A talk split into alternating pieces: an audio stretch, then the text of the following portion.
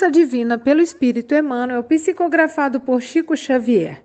Merecimento Maior. Reunião pública de 13 de fevereiro de 1961, primeira parte, capítulo 7, item 12. Divides alimento com os irmãos subnutridos. Quanto possível, porém, oferece-lhes, sem qualquer exibição de virtude, o pão do conhecimento espiritual. Compras agasalho para os que sofrem ao desabrigo. Quanto possível, no entanto, movimenta as mãos, as próprias mãos na costura, fabricando essa ou aquela peça de roupa destinada aos que tremem de frio. Envias remédio ao enfermo. Quanto possível, contudo, estende-lhe alguma palavra de encorajamento e esperança. Entregas, a benefício dos necessitados, os sobejos do reduto doméstico. Quanto possível, entretanto, aproveita as sobras de tempo a fim de levar-lhes a frase de entendimento que os ajude a destrinchar os problemas da vida. Ajudas ao companheiro nas horas de compreensão e harmonia ideal. Quanto possível, porém, ampara-lhe a alma dorida quando as provações junto dele não te gratifiquem o anseio de reconforto. Horas de alma tranquila entre os irmãos de fé nos dias de céu azul. Quanto possível, no entanto, descansa com eles na fonte da prece, quando as lutas e as dores se fizerem mais acirradas. Exerces a beneficência em atividade manifesta. Quanto possível, contudo, atende à renúncia silenciosa pela felicidade dos outros, partindo da própria casa. Desculpas a quem te ofende. Quanto possível, entretanto, assume a iniciativa da reconciliação, cultivando a humildade. Todo bem, qualquer que ele seja, é bênção creditada a favor de quem o pratica. Da migalha à fortuna, ofertadas por amor, há toda uma escala de alegria e luz. Contudo, todo bem praticado com sacrifício tem merecimento maior.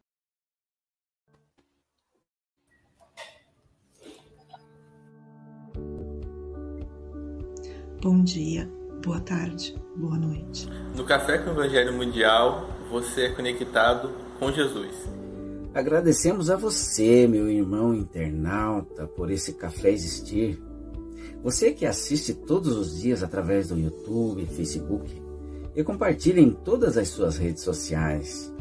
Agradecemos também à Rádio Portal da Luz, TV IDEAC, TV7, Rai TV e Rai TV Internacional, ao canal Passe Online, Café com Evangelho Mundial, no Facebook e no YouTube, no WhatsApp, Instagram e Café com Evangelho Mundial também no Spotify.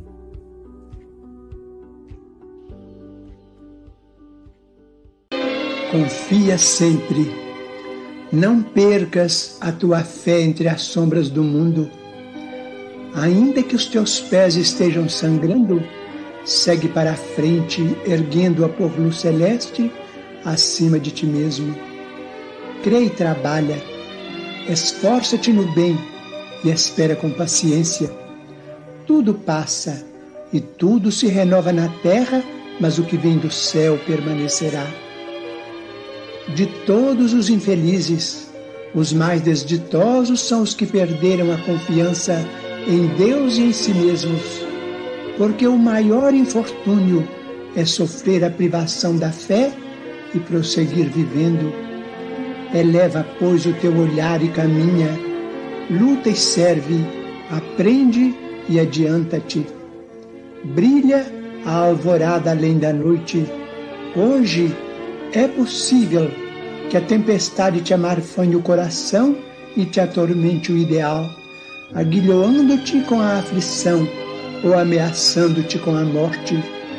Não te esqueças, porém, de que amanhã será outro dia.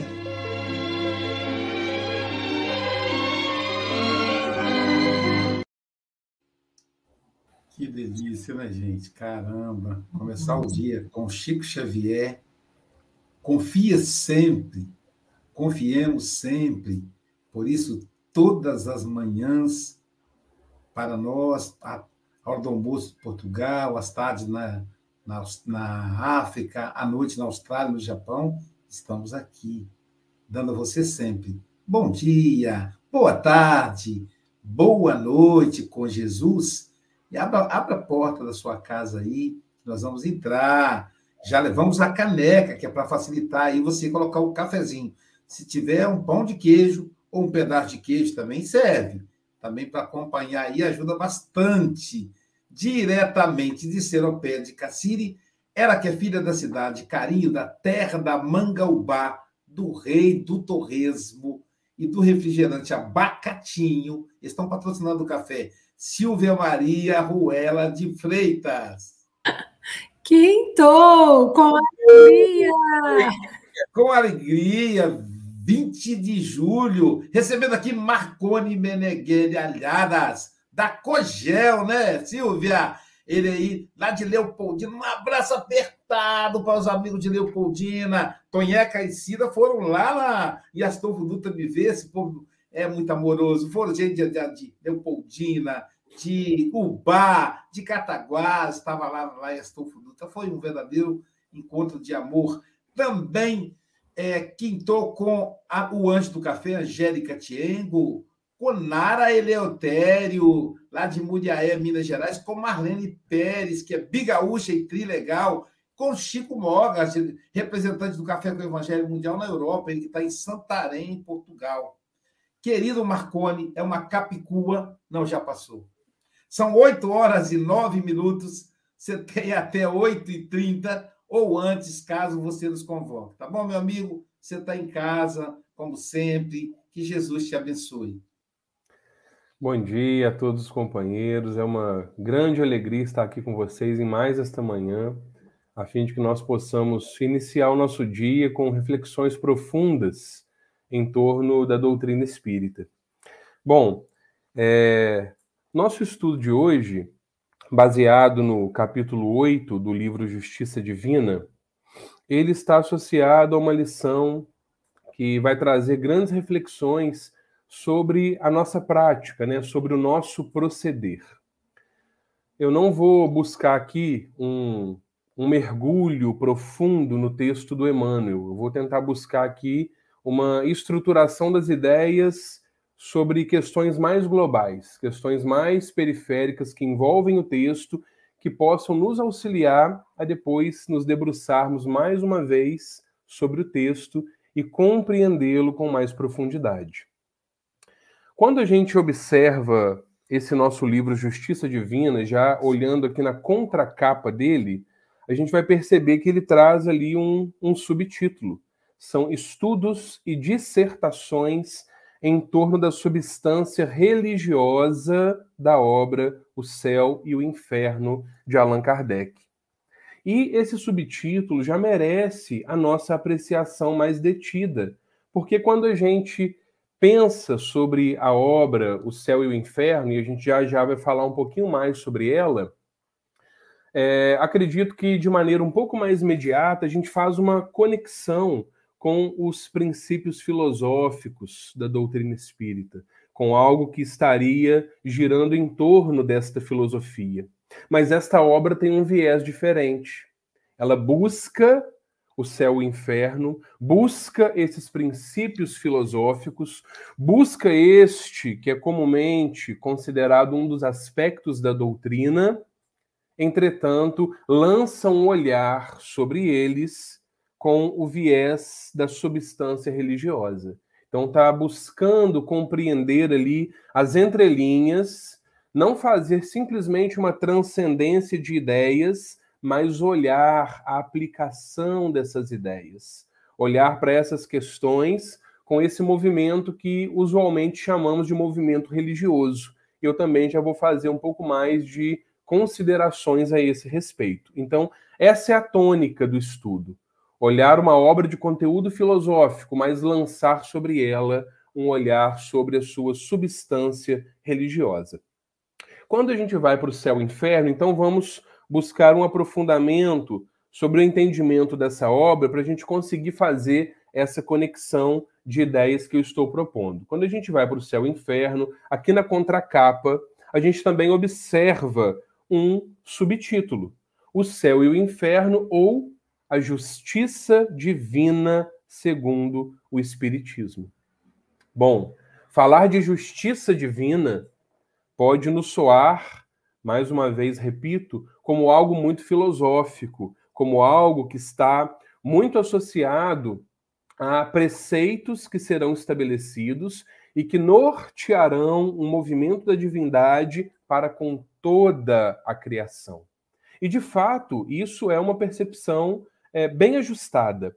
Quando a gente fala justiça divina, a gente poderia pensar da seguinte forma: é a justiça estabelecida a partir dos princípios de filosofia e de moral decorrentes das manifestações dos espíritos. Porque essa justiça foi estabelecida desta forma. De que maneira a doutrina propõe questões sobre a justiça divina, propõe questões sobre a vida futura, sobre as penas e recompensas? Primeiro, a partir das manifestações, o fato das manifestações espíritas. A partir desses fatos, princípios de filosofia e de moral foram repassados para nós, foram construídos em conjunto e sob a orientação dos amigos espirituais. E aí, quando a gente vai em O Livro dos Espíritos, na conclusão, item 7, a gente vai observar Allan Kardec falando sobre isso. Ele falando sobre o tríplice aspecto da doutrina. E talvez aqui tenhamos alguma surpresa, porque usualmente a gente diz que a doutrina tem um tríplice aspecto, que são é, ciência, filosofia e religião. Ok, é, essa observação está bem ajustada, ela condiz com grandes autores da doutrina espírita e com o olhar que eles lançaram sobre a obra de Kardec, mas ela não retrata especificamente a posição do codificador. Quando ele cita o tríplice aspecto da doutrina, ele se utiliza de outros termos. Embora exista uma correlação dos termos de Kardec com estes que estamos usualmente utilizando, é importante observar de que forma o nosso mestre, o nosso codificador, esboçou, né, estruturou o tríplice aspecto. Ele diz que a doutrina ela pode ser considerada sob três aspectos. O primeiro deles é o fato das manifestações. Então, aqui eu retorno com uma fala que acabei, acabei de apresentar. Esse fato das manifestações usualmente é associado ao aspecto científico da doutrina. Depois ele coloca como segundo aspecto os princípios de filosofia e de moral decorrentes das manifestações, que normalmente é o aspecto filosófico considerado por nós, e por fim, ele traz a aplicação desses princípios de filosofia e de moral. E é exatamente com relação a esta aplicação que muitas vezes a gente faz a associação com o aspecto religioso. Então, aqui, muito bem entendido, conforme o olhar do nosso codificador, quando a gente observa o livro Justiça Divina, que se propõe trabalhar a substância religiosa da obra O Céu e o Inferno, o que estamos entendendo por isso? Estamos entendendo que esta obra tratará da aplicação dos princípios de filosofia e de moral que estruturam a nossa doutrina espírita. Então, é essa construção que nós faremos. E aí a gente avança um pouquinho na obra O Céu e o Inferno, ainda na contracapa.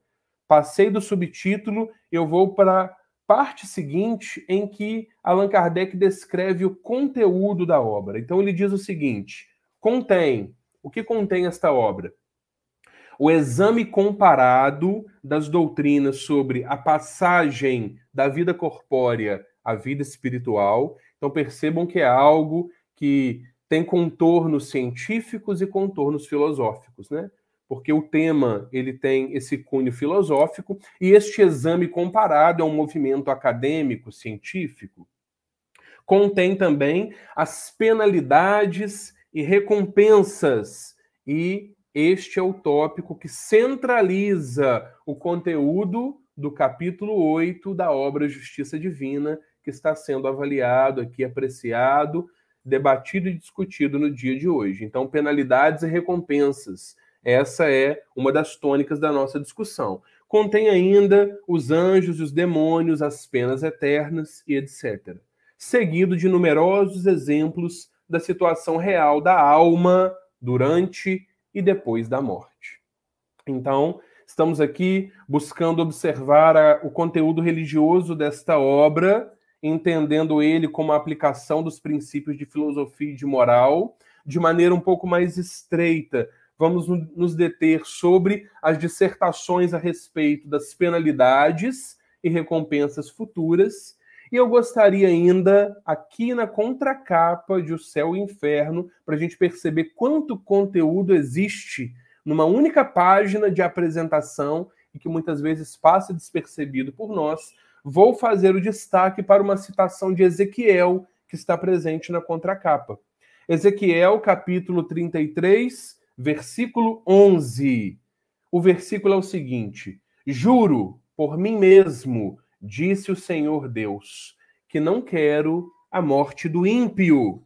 Quem seria o ímpio? O desapiedado, o desumano, o cruel, o bárbaro, aquele que não tem fé ou tem desprezo pela religião, aquele que não respeita os valores comumente admitidos. O Senhor Deus não quer a morte do ímpio. E sim, qual é o desejo real de Deus? Que o ímpio se converta, que deixe o mau caminho e que viva. E aqui vale a pena gente esmiuçar um pouco essas ideias. O que, que seria a conversão e o que, que seria o movimento, o processo de deixarmos o mau caminho? Eu estou interpretando isso, e aí ressalto que é uma interpretação pessoal. Eu interpreto o converter-se e o deixar uma movimento de regeneração íntima como um regenerar-se. E aí eu associo este movimento de regeneração a um dos tópicos do capítulo 7, que é a referência para o capítulo 8 do livro Justiça Divina. Então, esse nosso capítulo 8 do livro Justiça Divina está analisando um tópico do capítulo 7 do Céu e Inferno. E quando eu olho esta parte da citação de Ezequiel, eu associo esta conversão e esse deixar o mau caminho com esse movimento de regeneração. E faço uma vinculação dessas ideias com um outro tópico do capítulo 7 também de O Céu e Inferno, mais especificamente o tópico 16 do Código Penal da Vida Futura. E aí, aqui, um resumo deste tópico para a gente compreender qual é, que, qual é esse movimento de construção de ideias que está sendo proposto. Bom, é, conversão e movimento de deixar o mau caminho associado à regeneração. E aí encontraremos Allan Kardec dizendo o seguinte: o arrependimento é um passo para a regeneração, mas não é suficiente. Sendo necessárias ainda então, outros dois tópicos. Então, o que, que ele está apresentando aqui? Três pontos essenciais para o movimento de regeneração. Para o movimento de conversão do ímpio e o movimento de deixar o mau caminho também por parte do ímpio. Primeiro, arrependimento. Segundo, expiação. Ou seja, sofrimentos físicos e morais que são a consequência da falta cometida, também nas palavras de Allan Kardec. Arrependimento, expiação e, por fim, reparação, que consiste em fazer o bem a quem se havia feito o mal.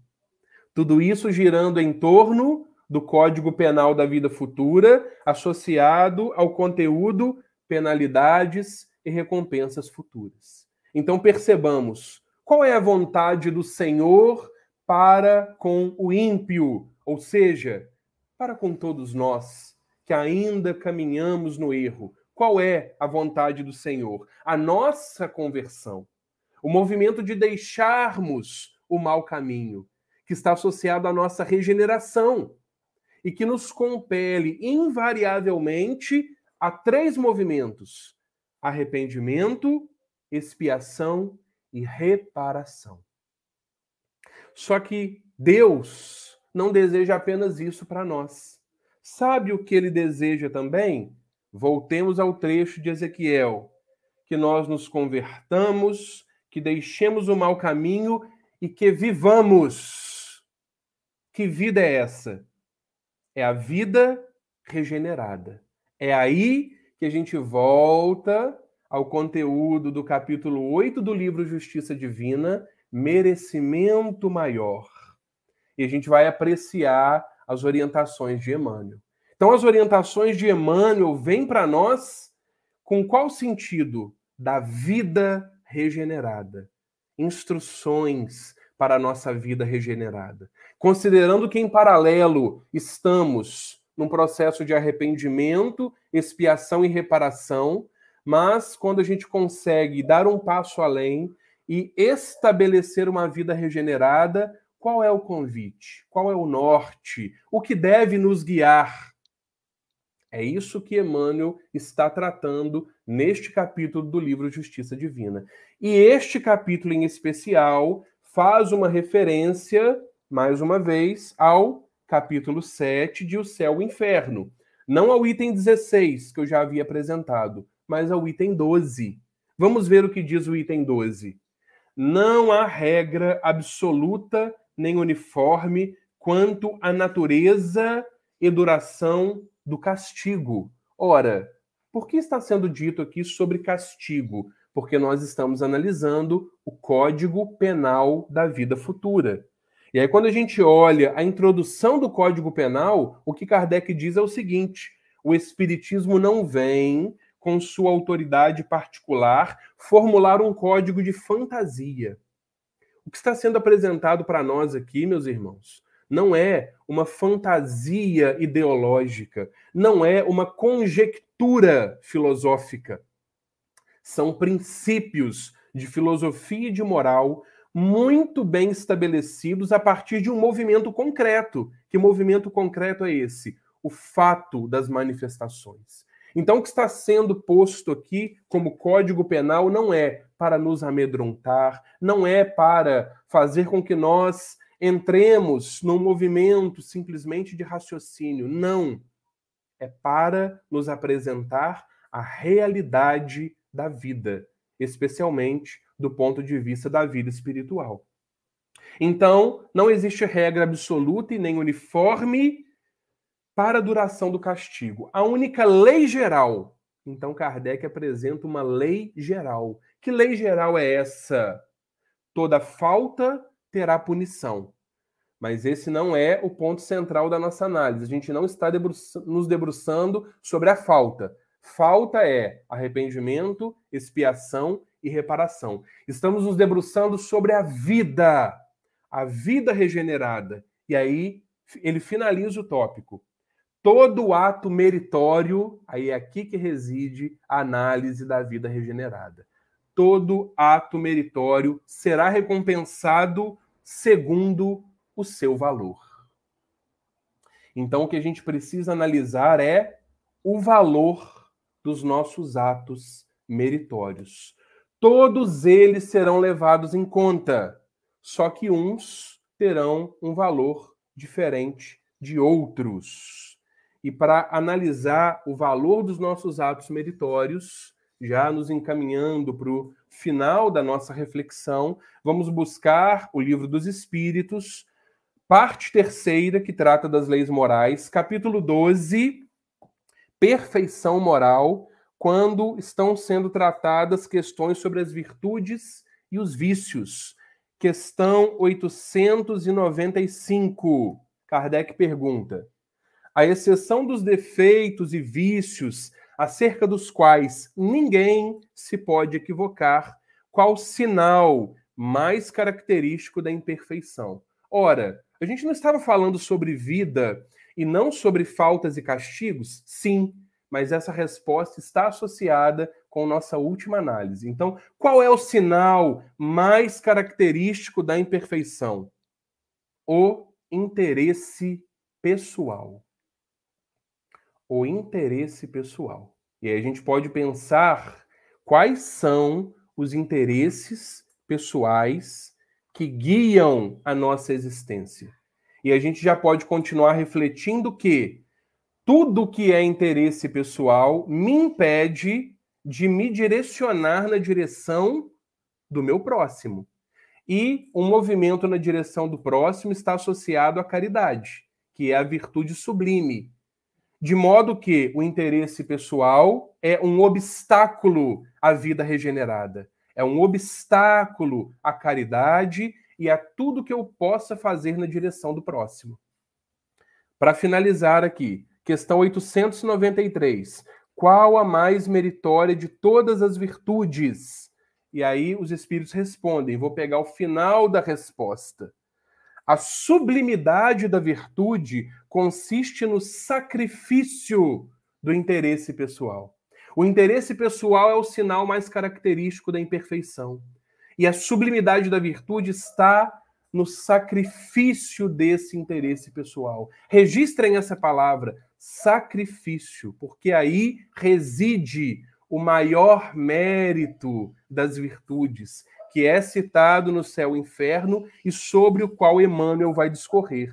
É o sacrifício do interesse pessoal. Quando a gente observa a parte final do capítulo Merecimento Maior, Emmanuel diz: todo bem, qualquer que seja ele, é bênção creditada a favor de quem o pratica, da migalha à fortuna, ofertadas por amor a toda uma escala de alegria e de luz.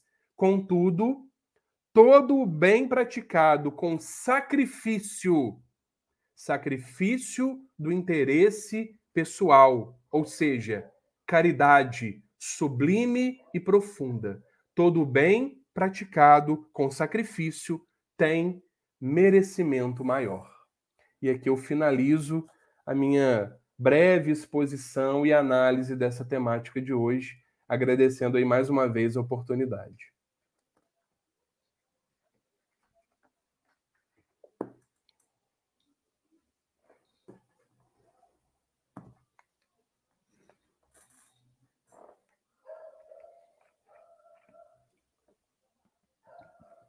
Muito bom, obrigado, Marcone. Então vamos começar as nossas considerações com. Hoje nós vamos inovar aqui. Deixa eu ver aqui. Achei. Com a nossa borboleta de borboletas azuis e douradas, brancas e pretas por Deus matizadas Lindas borboletas azuis e douradas, brancas. Nossa borboleta das Minas Gerais, Mara Eleutério, deixa eu tirar aqui.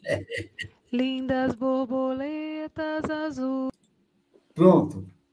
Nara Eleutério, suas considerações, diretamente de Muriaé, Minas Gerais. Bom dia, boa tarde, boa noite. Marcone, amei as suas citações realmente nos faz remeter à ideia de que devemos procurar ler um pouquinho mais os livros, né? É, a sua explanação faz nos remeter que o merecimento ele não é algo que nós conquistamos. Ele é algo que vem através de atitudes e que não há barganha.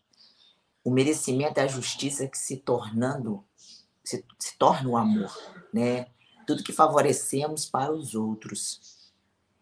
E cria por lei um favorecimento para nós, mas não como troca. Tudo que damos, demos ao outro é visto como uma atitude nobre, de bom senso, propicia o quê? Que mãos generosas fazem com que ao próximo lhe seja dado o melhor de nós. é, preparemos as dádivas de Deus através de nossas concepções, entregamos as nossas essências, para que o outro receba de uma forma sublime. E que nós não pensamos que eu mereço fazer isso, eu mereço ganhar algo, jamais. O merecimento é mais que uma conquista. Mesmo inconsciente, nos desenvolve sob a vigilância de algo que precisamos fazer. Nós, o pouco que nós doamos é muito para o outro. Ninguém é tão pobre que não possa doar algo e ninguém é tão rico que não possa receber algo. E essa usura de se apoderar, né, de nossas concepções, é, estimulados pelo preço da fraternidade que o Pai nos oferece, alcançar o pagamento. Esse pagamento fica sendo o quê? Feito pelo outro. Eu achei assim interessantíssimo no livro Tuas Mãos do Espírito Carlos, pelo é, psicografado por João Nunes Maia, que diz o seguinte: Na terra certamente os justos sofrem, não porque são justos, é porque seu quilate de, de justiça precisa aumentar na consequência dos seus aprumo espiritual e os mais métodos seguros, não ainda as dores os problemas. As aparentes injustiças são canais benfeitores. Quem tem olhos para ver, quem veja o quanto Deus é. Verdadeiramente o amor. O espírito ignorante não paga pelos seus feitos. Ele é uma máquina em experiência quem deve mudar o ritmo quando não funcionar bem. É essa maravilha que Deus nos proporciona a cada dia. E quero aproveitar esse momento para agradecer a todos os internautas, a todos os amigos, que no momento de muitas aflições, a qual passei, tive o privilégio de ter orações, vibrações de muito amor. Aí eu deixo o questionamento: é um merecimento pelo tudo que eu passei? É o merecimento do que os meus amigos me enviaram? Que Jesus envolva cada um de vocês. Muita paz e muita luz.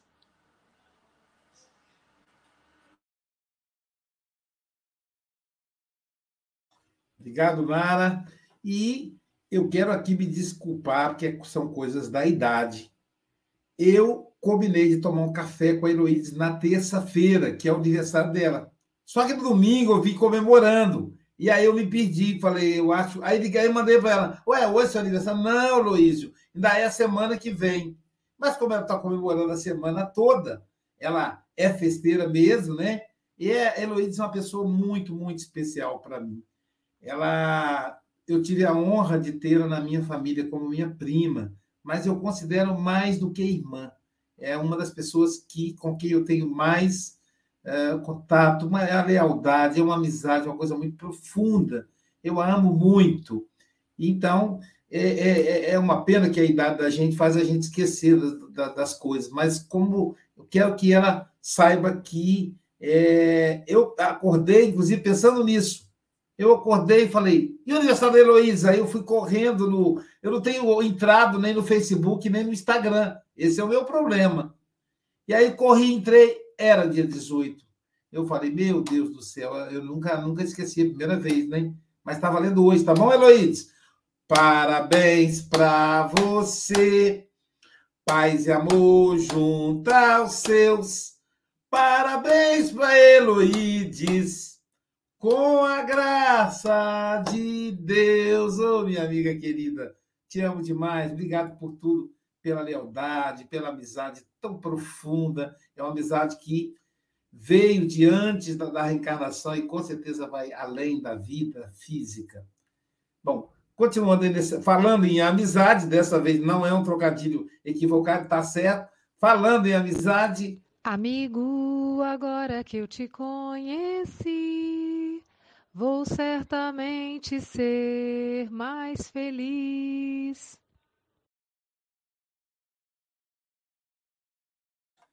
Francisco Mogas, diretamente de Santarém, Portugal. Tá chegando a hora, Chico. Nós é, quero nos abraçar. Suas é mas eu espero que as férias venham primeiro do que o nosso, nosso abraço. Uh, está difícil. Marconi, foi um prazer ouvir-te uma vez mais. Uh, e fazendo aqui uma pequena simulação, imaginemos esta situação. Eu sou um professor e vou fazer a tua avaliação. A nota, a nota que eu te daria era a nota máxima. Fizeste uma excelente introdução, um excelente desenvolvimento e uma magnífica conclusão. Abordaste o tema uh, de uma maneira que jamais eu conseguiria chegar nem aos teus calcanhares. Uh, e, e, foi, e fizemos aqui reflexões extraordinárias. Porque o céu e o inferno Uh, uh, no outro dia a Silvia referiu isso. Uh, foi uma das obras que eu li, não foi a primeira obra que eu li, a primeira obra espírita que eu li, mas foi de, de, das primeiras que eu li e foi das que mais que eu aconselho às pessoas que não são espíritas e que queiram ler uma obra espírita, aconselho as pessoas, o conselho que eu dou, inclusive à minha prima, que agora está aqui todos os dias a assistir, é ler O Céu e o Inferno e que leia O Céu e o Inferno, a segunda parte.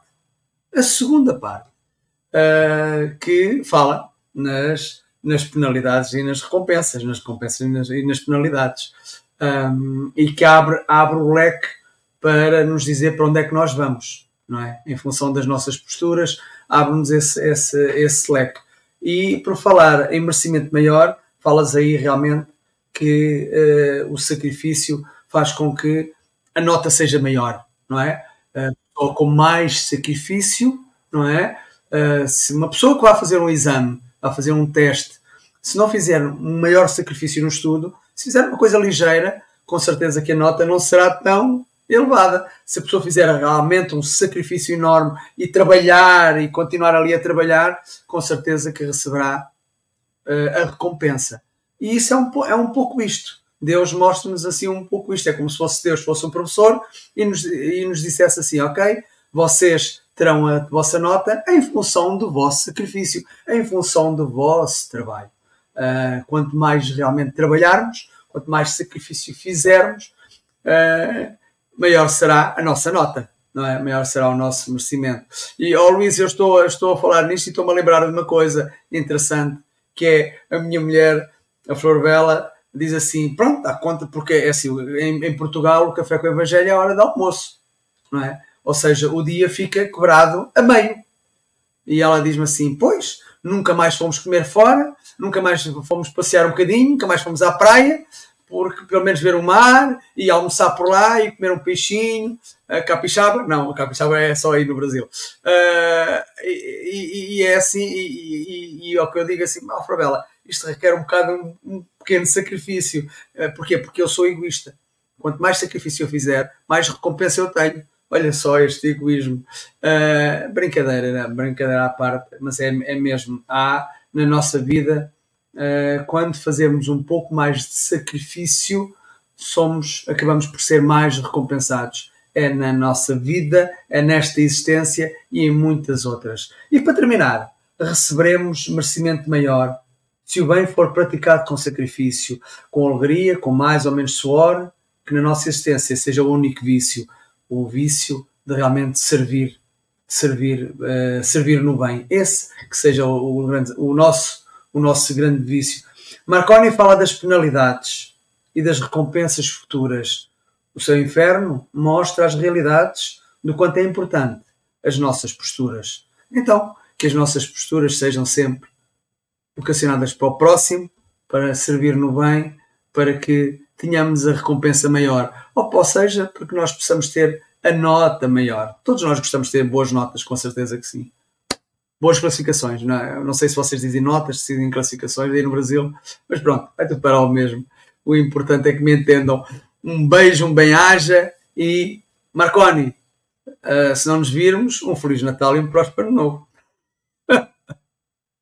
Um dia todos nós seremos anjos, vamos trabalhar e acreditar que no futuro nós seremos anjos, num planeta onde o amor, unicamente o amor, há de reinar.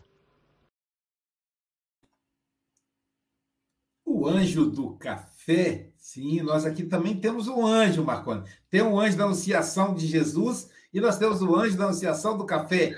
Angélica Tiengo, diretamente da cidade de Sorriso, Niterói, na, na no, no estado do Rio de Janeiro, suas considerações? Bom, há controvérsias com esse anjo aí, eu já falei, há controvérsias. Minha família está querendo é, marcar reunião com a Luísa para falar do anjo do café. Mas está tudo bem. Vamos lá, todo mundo vai ser anjo um dia. Marconi, gratidão pelas suas explicações. Você deu uma aula aí que eu fiquei assim, sabe, olhando, falei, meu Deus, quanta coisa para um assunto, né? E quanta coisa mais ainda teria. Mas quando eu vejo esse assunto, né, merecimento maior, o que é o merecimento maior que nós procuramos na nossa vida, nas nossas encarnações, não é? Acho que todos nós queremos a paz de espírito, todos nós queremos a tranquilidade de olhar para o outro sem vergonha, sem ter pensar, poxa, é, eu não mereço estar aqui, ou, ou, ou, que vergonha de não ter chegado ali. Eu acho que esse é o maior merecimento que nós procuramos, a maior recompensa que nós procuramos. E aí eu venho lembrando de Madre Teresa, quando ela dizia que antes de um prato de comida, dê um sorriso para o seu irmão. Ou seja, todo ato de bondade, de bem que você faça, bote o seu perfume ali, coloque a sua digital ali, faça, ajude. É o que Emmanuel diz aqui: se você vai dar uma comida, tenta trabalhar para fazer essa, esse alimento, como o grupo da SGE faz toda sexta-feira e outros grupos fazem. Se você vai distribuir uma roupa, se você não sabe costurar, que é o meu caso, muitas vezes a gente traz para casa uma roupa doada suja, você lava, você passa, bota um perfuminho e doa aquela roupa. É uma forma de você colocar a sua assinatura, a sua digital, fazer um sacrifício. Esse sacrifício que Emmanuel diz aqui e que os espíritos dizem, não é aquele sacrifício de você arrastar correntes, não, não, não.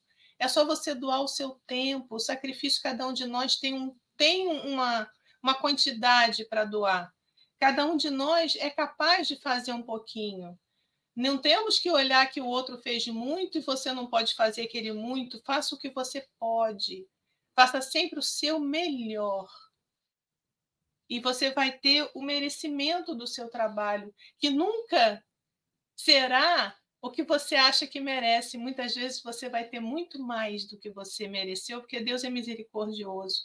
Como bem disse a Nara, por toda essa, essa dificuldade que ela passou, que precisava passar, talvez ela precisasse disso, o que, que ela teve pelo trabalho que ela realiza? Ela teve apoio espiritual, ela teve ajuda nas horas difíceis, ela conseguiu superar, porque o coração de mãe, só nós mães sabemos o aperto que é ver um filho doente, internado, nas condições que a filha dela ficou, e ela teve forças para continuar. Ela estava sozinha?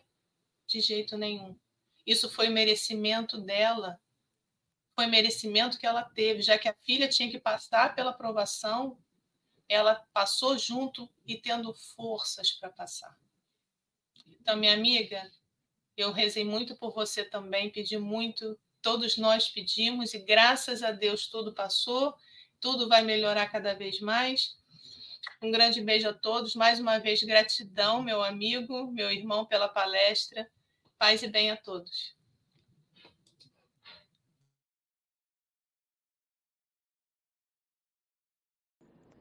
É o meu Rio Grande do Sul, céu, sol, sul, terra e cor, onde tudo que se planta cresce, o que mais floresce é o amor. Onde tudo que se planta cresce, o que mais floresce é o amor. Onde tudo, no Rio Grande do Sul, gente, é assim, lá na cidade de Rio Grande, no Rio Grande do Sul é onde tudo que se planta cresce. E o que mais floresce é o amor. Lá tem Marlene, lá tem Rose, enfim, lá tem gente boa. Tá, né? Bigaúcha, ela mora no Rio Grande, que fica no Rio Grande do Sul. Mas também é trilegal. Marlene Pérez, suas considerações? Boa noite, bom dia, boa tarde, boa noite, meus queridos amigos. Marcone, muito obrigada por essa aula maravilhosa que tu nos trouxe. essas reflexões que vou te dizer uma coisa, essa essa tua fala de hoje, ela é para gente ouvir no almoço, ouvir na, na hora de dormir, botar lá e ouvir, porque tem muito a ser refletido, tem muito a se pensar, né? Porque é uma coisa assim, eu fiquei me pensando, né? Na, quando a gente tem os filhos pequenos, que eles começam a fazer rabiscos, a começam a, a, a fazer coisas que a gente, aos olhos de mãe, ai, fulana, tu riscou aí para a mãe, errou. Ele está errando, sim, mas ele não sabe, ele está errando achando que está fazer, que vai até mesmo te agradar. E muita, e algumas outras vezes ele faz errando, consciente que está errando, sabe que vai te machucar. Consciente não é a palavra certa, mas ele sabe que vai machucar a mãe, mas ele está chamando a atenção da mãe para ele. Pra, e aí o que, que a gente faz? Vai lá e briga. Eu fiz isso muitas vezes. Não é para riscar a parede da mãe, mas em vez disso, hoje eu entendo que eu deveria chamar a atenção dele de maneira diferente. Ó, oh, filho, não é isso aí tu tens, tenho que mostrar para ele que ele tem que ter consciência do seu erro, dos, que é só sem precisar brigar, nem impedir ele de fazer, né? Para que ele tenha consciência do certo e do errado. A mesma paciência que Deus tem comigo. Quantas vezes eu erro e, e vou lá e faço de novo? Algumas vezes a gente já está consciente. Algumas vezes a gente, meu Deus do céu, eu sabia que eu não podia fazer isso, por que, que eu fiz? E Deus nunca perdeu a paciência comigo. Ele sempre me deu a oportunidade de voltar lá, de fazer de novo, até mesmo nas desavenças, muitas vezes dentro do lar, com famílias, com irmãos, tu briga. E hoje, é, depois de, quando a gente começa a estudar melhor o, o Espiritismo, estudar melhor as obras, ouvir palestra, a gente, com o café do Evangelho, eu estou tendo outra visão de como lidar com esses seres difíceis que aparecem no meu caminho. Mas mesmo assim, muitas vezes eu fraquejo. Mesmo assim, muitas vezes eu vacilo, né? E aí eu vou lá e digo, poxa vida, Deus está botando isso aí, essas pessoinhas, para mim aprender como lidar, como me melhorar, como ser uma pessoa melhor. Aí essas pessoas estão lá para mim rever os meus traumas, para rever as minhas dores. Tudo isso são coisas que me chocam, mas eu tenho que aprender, é para aprender com esse choque, até mesmo esse choque da natureza que aconteceu aqui no meu estado, na minha cidade. Ao invés de revolta, de desespero, como aparece muitas pessoas na frente, na minha frente, aqui na minha casa, e tudo desesperados, né? Eu tenho que, como Deus está me, me oportunizando aprender um pouquinho mais, eu não posso botar essas pessoas em um desespero maior. É verdade, eu tenho horror, que meu Deus do céu, que absurdo. Eu tenho que respirar, pensar e que que Jesus faria, como a gente sempre lê, né? E o que, que Deus está oportunizando para todos nós com tudo isso, que aprendizado Ele quer nos trazer, com todas essas coisas, essas tragédias que vêm acontecendo. E eu tenho que pensar também o que, que eu estou fazendo, o que, que eu fiz para merecer não passar por tanta dor como tantas outras pessoas passaram. E todas essas oportunidades de ser melhor, Deus está me proporcionando. Não é por acaso que Ele nos, nos põe tudo o que Ele põe de bom e de ruim no nosso caminho. Então a gente só tem a agradecer a Deus por esses amigos, por esse café e por essa oportunidade de reencarnação para ser melhor. Obrigada a todos, que Deus nos abençoe. Beijo no coração de cada um.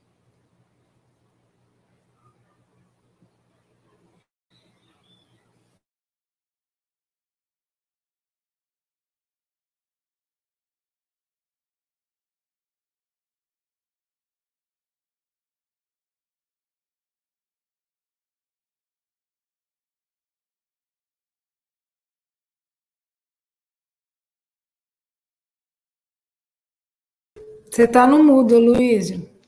Trabalhar, trabalhar, tendo alegre o coração, ensinando a cada irmão ao Senhor Jesus amar. Silvia Freitas, suas considerações? Agradecer o Marconi a esse café filosófico, né, tão profundo. É um estímulo aí para a gente estudar cada vez mais as obras básicas, né? Kardec, que é o começo de tudo. E eu gosto, eu gosto muito, né? Quando a pessoa vai concatenando as ideias e pegando, né? A bibliografia rica que a gente tem para ilustrar e o Marconi trouxe isso, né? Despertando aí a curiosidade da gente ler um pouquinho mais o livro dos Espíritos também, estudar. E, e eu achei incrível essa mensagem, né? Porque fala de merecimento maior. E aí Emmanuel mostra para gente que a gente pode ir muito além da beneficência. Porque às vezes aquilo que eu faço, doando algo a alguém, é o dever. Então, que mérito eu tenho de fazer aquilo que precisa ser feito. Né? Então, quando a gente vai ampliando a nossa consciência aqui na Terra, a gente vai percebendo que eu dar um pedaço de pão, do pão que eu tenho na minha casa, para o irmão que está com fome, não é nada demais, é a minha obrigação de ser humano, que é impossível eu ficar bem vendo alguém do meu lado passar fome. Né? E aí, quando ele fala do que, que é esse merecimento maior, aí a gente vê que é o intangível. É aquilo que qualquer um pode fazer, que não precisa de dinheiro, que não precisa de status, que não precisa de cultura, né? Porque quando ele fala, olha, quando você for entregar o remédio, quanto possível, leva também a palavra de consolo. E essa palavra de consolo é o que não custa nada, é o que é de graça. É o que a gente não tem desculpa para falar assim, ah, isso eu não posso fazer, né? Mas às vezes é o mais difícil da gente conseguir e é o que a gente não consegue. É se aprofundar um pouco mais no olhar do outro, né? E aí o Marconi brilhantemente traz para a gente a questão do interesse pessoal. Que quando a gente coloca o interesse pessoal à frente, com certeza o, des o desastre está mais ali nos esperando, né? Porque quando eu coloco o interesse pessoal, é o meu egoísmo falando mais alto e aí tudo descamba.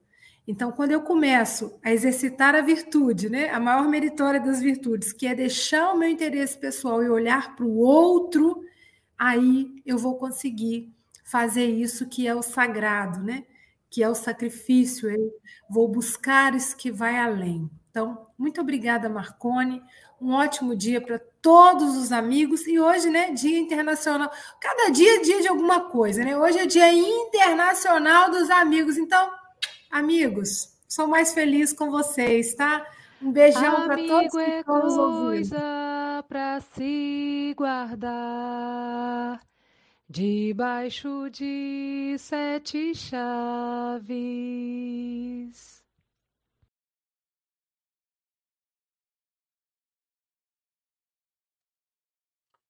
Silvia, não dizes nada? É o nosso querido amigo Luiz, internacionalmente conhecido, internacionalmente ah. amado. Hoje a é. música é isso. sendo o hino do dia, né? O Dia Internacional da Amizade, então a, a, a é. música Amigo do Milton Nascimento, a música Canção da América, lembra bem isso também. Né? É, eu gostei, eu gosto muito de, ouvir, de, de ouvir o Marconi, acho ele muito didático, né? Ele incorpora aquele professor de espiritismo e tudo com muito detalhe, ele busca fundamento. E essa obra Céu e Inferno, ela realmente é um, uma obra para mim assim, é a obra que mais me chamou a atenção dentro do Pentateuco kardeciano, né? O, o, o livro dos Espíritos e o Evangelho lá em casa era a nossa tabuada ali sei lá, 11, 12 anos, já tinha que começar a ler e, e a gente discutia, debatia o Evangelho lá, o Evangelho lá não quebra-pau, porque a gente debatia as questões do livro dos Espíritos, era um, um centro espírita bem firme, né? o pai, a mãe, mais os sete filhos. É, mas, para mim, a grande descoberta foi o céu e o inferno. Digo isso porque, posteriormente, uma amiga muito querida, evangélica da igreja Assembleia de Deus, muito atuante na igreja. O sonho, ela é muito minha amiga, né? O sonho dela é que eu me converta para a Assembleia de Deus. Ela disse, Luiz, você seria muito útil. Você é um homem que Deus pode usar, porque tal, não sei o quê. E eu vou fazer com você um pacto. Vamos combinar aqui. Se você, se a sua teoria espírita tiver certa, eu vou para o céu. Se a teoria, se a minha teoria, a teoria dos evangélicos estiver errada, estiver certa, você vai para o inferno. Porque você é espírita. Então vamos combinar um negócio. É melhor você se tornar evangélico, porque aí você garante os dois lados, entendeu? Vai que a sua teoria está errada. Eu disse, é, pois é, mas um dos problemas do espírita é que ele não tem cura, é, incurável, né? E é uma loucura que toma conta da gente. E aí eu comecei a falar para ela, e ela falou assim, Luiz, mas o espiritismo é muito perigoso, porque vocês destruíram o maior freio da humanidade, que é o inferno. Ora, se não tem inferno, a pessoa vai fazer bananeira, vai aprontar, o mundo vai virar um caos. Ainda bem que os espíritas são poucos, ela disse. Aí eu fiquei olhando para ela e disse, mas explica para mim como é que é que você vê isso. Você realmente não acredita na existência do inferno? Não acredito. Você não acredita no, no, no, no diabo? Também não. Então vocês, espíritos, também não acreditam em Deus? Não. Deus a gente tem certeza que existe. Tira o inferno, o céu, o diabo daí dessa história, nada a ver com Deus. E aí eu fui falando, eu falei para ela, olha só, é, o céu, o inferno são estágios psicológicos. E aí ela falou, mas tudo bem, Luiz, eu, eu, eu acho que às vezes a gente está no inferno mesmo, a gente está no céu, né? Mas e quando a gente morre? Aí eu disse a ela, de acordo com a obra O Céu e Inferno, em que Allan Kardec vai mostrar, e eu acho que ela depois leu o livro, Allan Kardec vai mostrar que a, ideia do céu e inferno foi uma ideia construída teologicamente para dominar. Ela não tem lógica, não tem razão científica. Tem como. E ela falou, então para onde vai? Aí eu falei, nós vamos para onde nós já estamos. Lembra que você falou que, os, que às vezes você se sente no céu, às vezes você se sente no inferno? Nós vamos para onde nós, nós estamos. Mas aí, se você morre, como é que é isso? Você vai plasmar, você vai se juntar a pessoas que pensam como você. Então, lá no espiritual tem igreja Assembleia de Deus. Só você mesmo. E aí, no livro Céu e Inferno, para onde a gente vai? Aí vai ter narrativas, narra é, depoimentos de espíritos criminosos. Eles vão dizer para onde eles foram. Vão ter depoimento de espíritos suicidas, de espíritos que são espíritos é, é, é, é comuns. Eu ia usar um outro termo aqui, mas eu não estou não, não lembrando, e é até bom que eu ia fazer uma brincadeira, né? Espíritos, medianos, e tem depoimento dos espíritos felizes e o que, que caracteriza o espírito feliz? Aquele que fez o bem na terra. Esse é o barato. Então, quando a gente faz o bem, a gente se torna feliz aqui. Descobrimos uma outra felicidade. E levamos isso para o túmulo. Com isso, a gente precisa ter medo de morrer. Porque morrer a gente vai continuar feliz. Mas se a gente está sofrendo, também temos medo de morrer, porque vamos levar para lá. Raul Teixeira diz assim: morrer não é, uma, não é bom para todo mundo, só para alguns, porque vamos levar o que já temos. E Marconi trouxe isso numa didática extraordinária. Portanto, Marconi, muito obrigado, querido amigo. Suas considerações finais.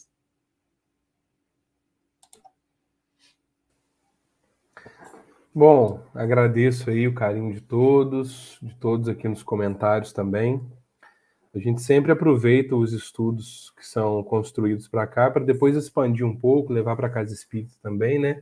Então, já trazendo as obras que vão estender o meu estudo aí é, nas próximas oportunidades, eu trago o Evangelho segundo o Espiritismo para essas considerações finais. Capítulo 13: Não saiba a vossa mão esquerda o que dá a vossa mão direita. Na leitura, o óbolo da viúva. Quando a gente fala de sacrifício, de merecimento maior, a gente não pode deixar de nos recordar dessa passagem. Jesus sentado diante do cofre das ofertas e observando a movimentação de todos que por ali passavam e lançavam ali as suas, suas contribuições para aqueles pedidos, né? E aí, observando alguém que tinha chamado a atenção dele de modo mais especial, ele chama os discípulos e fala com eles. Em verdade vos digo que esta pobre viúva deu muito mais do que todos os que antes puseram suas dádivas no cofre porque todos os outros deram do que lhe sobra, ao passo que ela deu do que lhe falta. Deu mesmo tudo o que tinha para o seu sustento. Então, quando a gente volta lá no céu e inferno e vê que toda ação positiva terá um mérito, é isso. Toda oferta aqui tem um mérito. Só que aquela ação que é feita com sacrifício, aí a análise do Emmanuel, né, que é a caridade mais profunda, é sacrificar a si mesmo em favor do outro, o merecimento é maior. Que nós possamos, então, é, trazer né, essa ideia desta viúva ilustrada aqui pelo Cristo e ofertarmos o nosso óbolo a cada dia, não em termos materiais, mas no sacrifício daquilo que é mais caro para nós. E aí cada um faz a sua análise, porque cada um traz aquilo que é mais importante, mas que é, precisa ser trabalhado. Ah, eu valorizo muito o meu tempo. Então, quando eu estou dispondo dele em favor de alguém, o meu merecimento é maior. Aí eu valorizo muito essa situação aqui. Quando eu consigo abrir mão dela, valorizo muito festas e, enfim, estar com os amigos. Quando eu abro mão de uma festa para estar com aqueles que necessitam, o meu merecimento é maior. E assim por diante. Que façamos aí como esta viúva, oferecendo aquilo que é necessário para nós, porque é nosso merecimento realmente será maior. Um beijo no coração de todos e mais uma vez obrigado pela oportunidade. Café com o Evangelho Mundial termina aqui. Daqui a pouquinho teremos o passe online e hoje é dia de aula de espanhol. Sim, é o curso de espanhol gratuito, pessoal. Promoção Café com o Evangelho Mundial, realizado pela Prof. Rosemary Pérez Cavalheiro. O horário, 18 horas, pela plataforma Zoom. Se você quiser se inscrever, ainda dá tempo. É totalmente gratuito. Essa contribuição aqui é para ajudar no Zoom, mas quem puder, o curso é gratuito. Então, se você quiser, ainda dá para matricular. É DDD 21 98471 7133. Esse é o WhatsApp do café. Vai gravando aí, hein? 21 98471 7133. E amanhã, quem estará conosco? Olha ele mesmo, Carlos Alberto Figueira Santana, lá de Volta Redonda, Rio de Janeiro. Ele vai falar para nós os caídos. Uau, então não podemos perder. Poder ver aí mais uma vez o nosso amigo Santana, daquela forma tão, tão carinhosa de se comunicar. Portanto, bom dia, boa tarde, boa noite com Jesus de Nazaré.